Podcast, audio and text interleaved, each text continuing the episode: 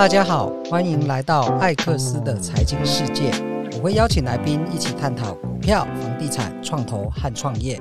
那这一集呢，我们继续邀请到的来宾是 C 大，他在股票和房地产都有很好的表现。那我们请 C 大跟大家打声招呼。嗨，大家好。那请问 C 大，就是你要怎么如何去买到自住又赚钱的房子呢？呃，就第一件事情啦，你当然一定是要专业的知识啊。那个，呃，跟跟跟其实跟买房子跟买东西是一样的嘛。你要买任何一个东西，你都要做功课啊。我们平常像你要买手机、买电脑，我们不是都网络上找一大堆评价评论嘛？我就看一大堆资料。那房子也是一样的，你得了解，就是房子是一个什么样的东西哦，它要怎么看？房子本身怎么看？然后因为买房子毕竟要用到很多钱，而且它又有贷款。还要借钱，所以他又会有财务上的东西，这些都是专业的知识。我觉得这个专业知识一定是要优先具备。然后再来就是，呃，你有知识之后，你当然就要努力的去看嘛，就这样，就要还还是用手机的例子一样，呃，或三 C 产品，我们研究完三 C 产品之后，我们不就是在市场上到处找哪边便宜嘛，哪边划算嘛，哦，哪边可以买到我要的产品嘛，大概就是这样子。我觉得就是一样一样的事情。好，那我分享一下我自己的经验好了，就是。我自己其实，在买第一间房子之前，其实我也有做了蛮多的功课。那我的做法简单粗暴，但有效。唯一的缺点就是花钱花时间呐。那我觉得这是必然的。我几乎是把市面上房地产老师的各种课程我都上完了，从如何当一个二房东开始，到比较进阶如何买自住，如何买投资，如何装潢，如何跟呃，如何跟银行打交道，甚至是如何跟房仲议价，我大概把课程都上完。但我觉得最有帮助的还是自己亲自去现场跑。我第一间房大概是我看了五十间以上，我才选到一间我觉得自己比较喜欢的物件。那我不知道西大你自己在这个过程当中，你买你第一间，或是给你的学员有。通常他们的经验大概是要看多少房子？我当年上课的时候，我们那时候的目标是三个月之内要看一百间。对，然后一开始听到也就好像很多，但后来开始看之后发现也还好。我曾经一个下午我就看了九间房子。哇，怎么做到的？你事前会先做哪些功课？诶、那时候就是有锁定好目标了啦，区域啊，然后我要的产品是有锁定好的，所以其实就是一直努力的去跑中介店嘛，然后就跟中介说我需要什么样的物件，就前面跟我说，那他们就安排好之后就带着我到处去去看嘛，对啊，那我就尽量都是安排就是呃在一起的时段，反正因为我有时间那时候也蛮有限的，我也还在上班，然后就是一个下午我就排了九间，就是努力的把它跑完，然后我还记得那个九间都是五楼。对，啊，我总共爬了十间，因为那这样运动量非常够。对，因为然后其中因为因为九间啊，为什么看了十间？是因为其中有一次，那其中一个中介带我上去之后，哎，门怎么打不开？再下来啊，不好意思啊，爬错梯，我们隔壁梯哦，所以还多爬一次，所以那个下午就爬五十层楼。对啊，就是真体力活啦，我就看房子体力活，没错。对，尤其如果你是看老公寓，真的就是要付出你的时间跟体力。对啊，没错啊，那所以像那像我现在也是偶尔去看预售屋嘛，那就哇轻松，轻松多了哈，轻松进去，哎，要咖啡要茶啊，要不要要不要点心，要不要吃那个什么松饼哦，开心开心。那以 C 大来讲，你自己的话，在投资标的上的选择会以哪一个类型为主？投资标的，因为因为我最熟悉的还是隔套，哦，这是我最熟悉的。那预售屋，我现在也蛮有接触的。那在这两个都还是重点了。那嗯，其实我觉得你只要自己掌握度够高，我觉得都行了，对啊，所以没有什么一定对跟错错。那只是说产品特性会不太一样。你像隔套的，呃，技术门槛最高。那能分享一下要掌握哪些关键呢？哇，那隔套的关键太多了。房子要先买到就是 CP 值够高的房子。然后再来就是，呃，要合格申请室内装修嘛，那现在都要楼下同意书，哦，所以你要拿得到楼下同意书，然后再找到适合的工班，用最经济的方式帮你做出这个这个区分割经济，好，做出这个套房出来。对，那这个过程其实就哇，这真的太多了，这光是这个我们可能可以讲八集啊。对，我们在预约接下来八集啊。好的，就是真的蛮多蛮多东西啦。那我觉得这个就就每一关都有很多的细节要再去谈。对，那所以隔套的技术门槛，我觉得是最高了。对，我觉得隔套应该是最难的。对，隔套最难，因为对，当然它的报酬率也是相对是是比较高啦。对啊，没错，就是因为它最难了。那当然报酬率最高，如果报酬率还最低，还最难，当然没人要做嘛。那现在特别是因为我是目前啦，我都是倾向就是要让它是合法的物件，那难度其实还会再更升高。对，那这样对新手来讲，你会建议他从哪一个类型开始入门？呃，入门的话，我觉得最轻松的应该还是中中古屋了，就可以。是电梯大楼吗？还是老公寓？哎、欸，应该老公寓。哦，为什么老公寓通常屋况没有很好？呃，那大部分都还是可以修了，还是可以整理。那因为老公寓的成本理论上最低了。一般来说，你在同一个环同一个区域里面来讲，应该最便宜就是公寓嘛，然后再就是中古的大楼嘛，然后最贵的就是新城屋嘛，反正就预售屋，大概是最贵的。对啊，那以呃，新手来讲，我觉得就以收租啦。我现在谈的是收租啦，就不是以买卖为主，就收租。收租这件事情当然是成本越低越好。对，所以老公寓大概会是一个比较好入手，而且总价也低，你的那个进入门槛也会再降低一点。那你通常总价会抓抓在多少区间以内？你自己的习惯？以现在来说啦，我觉得大概不要超过一千了。哦，不要超过一千，这样台北市基本上就不太可能嘛，应该都是以新北为主。台北市不不太行。呃，如果以隔套来讲，像以前隔套，我就比较不会去看台北市的房子，因为台北市的房子不管如何，大概都比新北的这个第一圈的范围至少是两倍价。哇，那这样投报很难漂亮，至少两倍嘛。但是租金大概只有一点六倍左右。对，就是。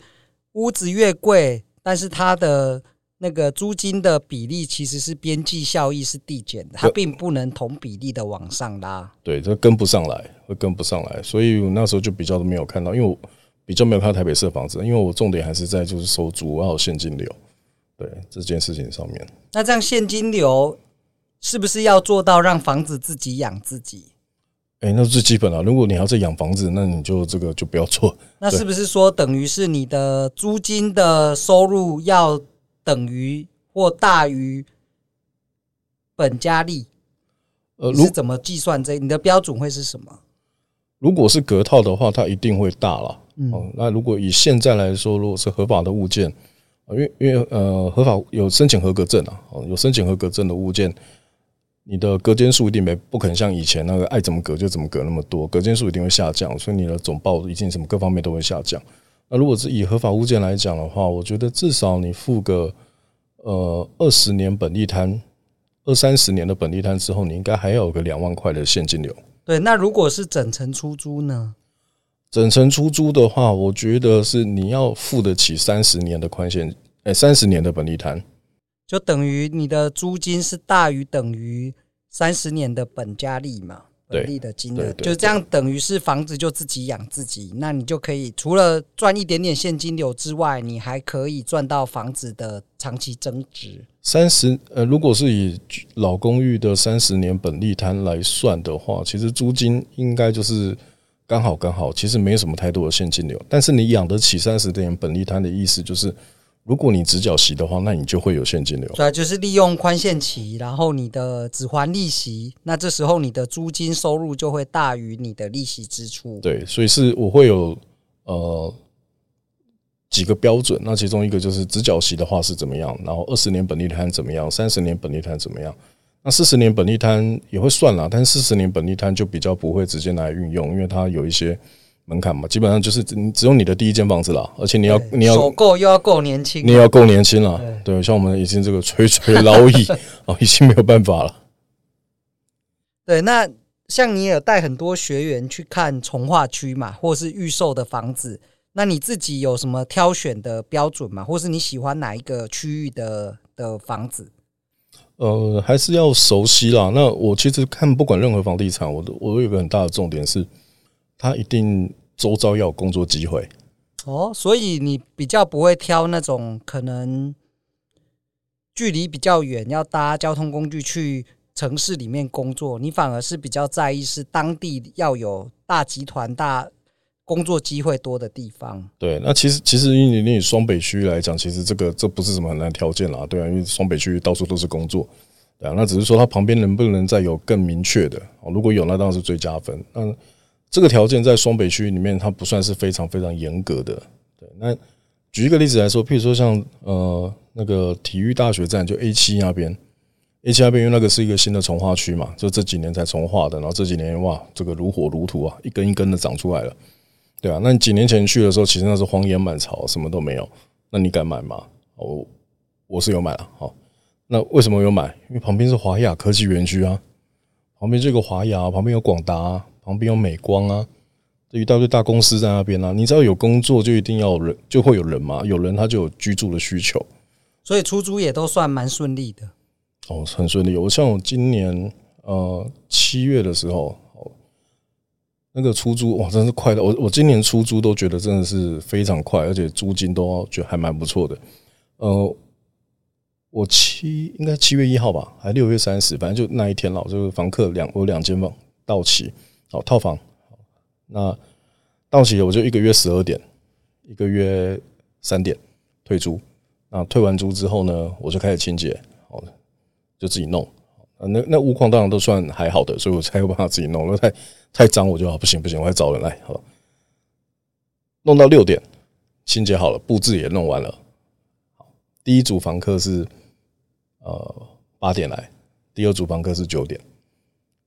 就租掉了哇，那就是不到一天的时间，才几个小时就租掉。如果以清洁好来算的话，是六点嘛，八点就租掉，九点又租掉了。哇，那很厉害哎。对，那广广告当然是前前几天我就先上了啦。是是，对，那就是约那一天。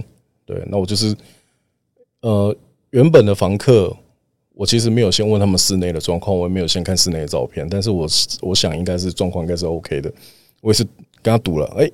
应该是 OK，我当天应该就可以整理完，当天带看，那还好，蛮顺利的。哎，对，那像新北的从化区，现在最热的应该就是在三重的那个都厅大院跟冠德的那个新天汇嘛？那你怎么看这一个区域？这个都厅大院，我觉得，我我觉得它是一个蛮有特色的一个一个案子。怎么说？因为其实你想，他是在先啬宫站，你先啬宫站往北，应该是往往进台北的路线，捷运上来看嘛，先啬宫，还是往台北，就是三重、菜寮，哎，然后那个叫什么？大桥头、大桥、民权西，对对，其实就三四站就进台北市了。你要想，这个周遭里面还有没有那么大一块地？没有嘛？没有嘛？没有。好，所以不会有这么大型的案子。好，那当然，大型的案子有优点也有缺点了。我不是说哦，就大型案子就是好。它缺点是什么？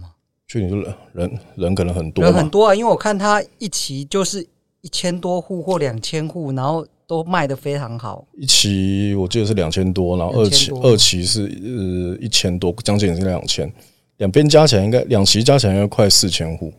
对，那有人是不喜欢那种密度太高，然后太多的，因为它它也都二二三十层楼嘛，所以其实密度算蛮高的。有人是不喜欢这种大案子了，对啊，那大案子的好处是你的管理费也便宜了，对啊，而且公社应该用起来都蛮舒服，对，公社会很丰富，对啊，啊，就是，所以所以我不是看它的缺点，然后看缺点那就没什么好谈了，缺点大家都可以嫌了，我就看它优点，就是，诶，它是一个很大型的一个开发案，那你的未来的这个区块的接阔也都很漂亮，那它前面是要摆那个东森电视的总部嘛，摆一栋。然后另外一个是那个是那个新北第一个行政中心嘛，对，摆两栋在那边。哎，我刚刚是不是讲工作机会？哦，这样两个两两两个大的商办在上前面，其实工作机会就非常多。对，光是光是那需求，光是那两栋就是了嘛。那它的它那个区块其实对面也是那个算工业区嘛。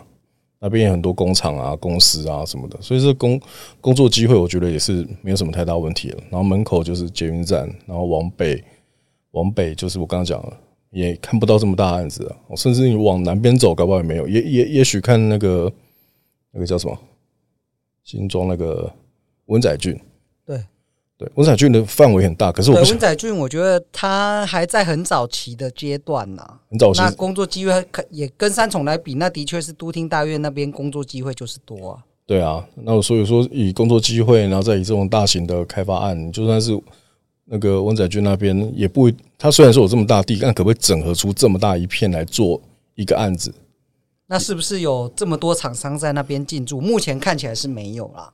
诶、欸，那边就陆续，因为看他那那边真的太大了。我觉我觉得那一块可能整个起来，也许可能看二十年吧。那真的太久以后的事了。太久太久，二十二十二十年，我真的已经退休了。好，那你怎么看接下来的房市呢？就明年的房市你怎么看？哎、欸，其实我觉得房市是这样的啊，嗯、呃，大家都会很担心那个就什么少子化啊，哦这些问题。那上次那个乐居哦出了一个影片嘛，哦你做一个影片蛮好的。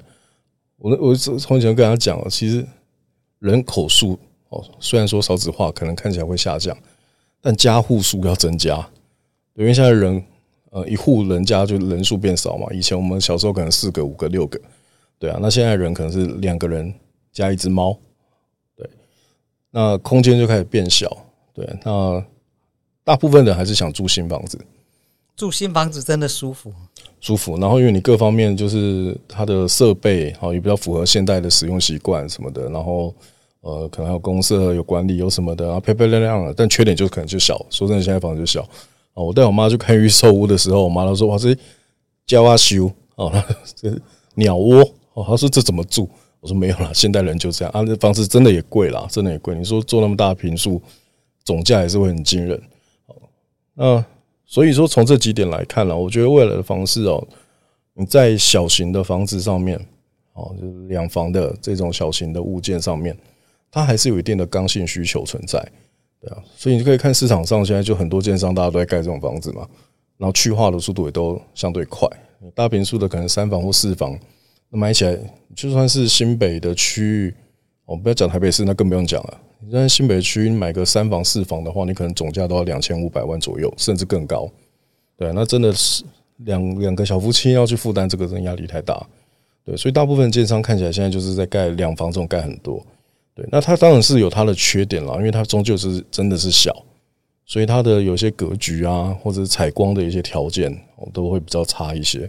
那这个大家如果要看的话，可能就真的要多看多挑，可以找到比较适合自己的这种小小平数的物件。对，就是我自己有在分析啊，分析那些赔钱的案子，它的特色通常是第一个豪宅，第二个四四五十平，通常遇到这种高总价跟呃，平数够，呃，平数太大的，他在转手的时候，因为买方相对就比较少，所以你要买卖到一个好的价格的难度就提升了。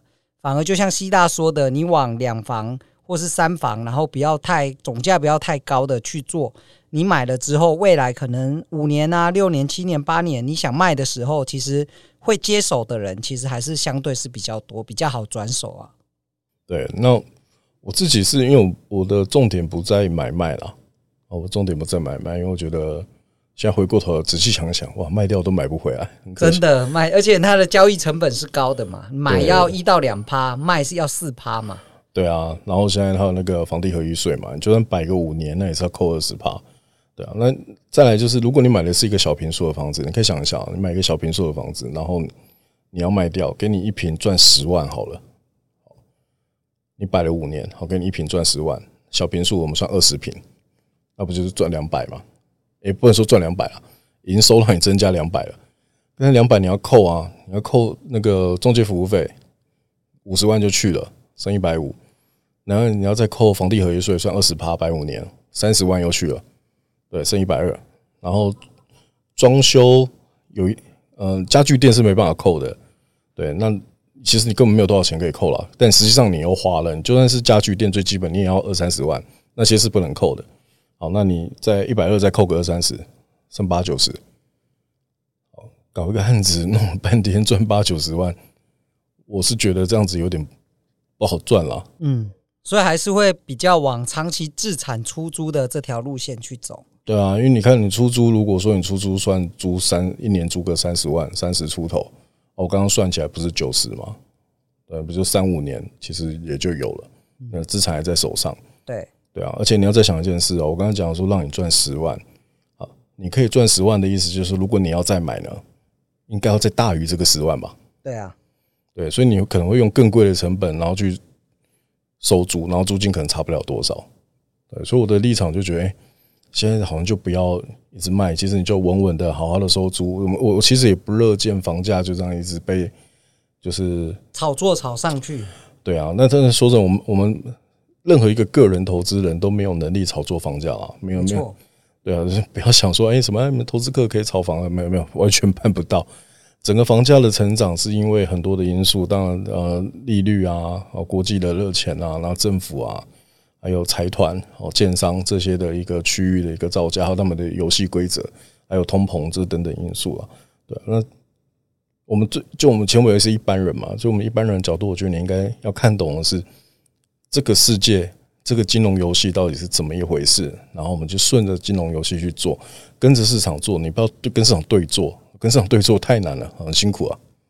对我，我其实蛮认同，就是 C 大的做法，就是持续累积资产，然后扩大现金流为主，那资本利得为辅，然后长期持有来出租。所以，像我自己的做法，其实也跟 C 大一样，是找到好的标的，然后一直的持有它，让它帮你赚钱。那因为我我听过一句话，就叫做“本小利大，利不小；本大利小，利不，本小利大，利不大。”本大利小，利不小。那这个说法呢，其实就是说，你短期价差好像进进出出，在以前看起来那个总金额很高，但是其实你的本金不大，最后换到的绝对报酬可能那个金额真的没有很多。再加上现在房地合一税的一些税制的调整，其实你短进短出真的很难赚。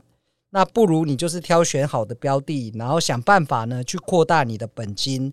那这样你可以透过长期出租持有，有现金流，然后长期也有价差可以赚。我觉得这是会是一个比较符合现在的时空背景，一个比较好的投资策略。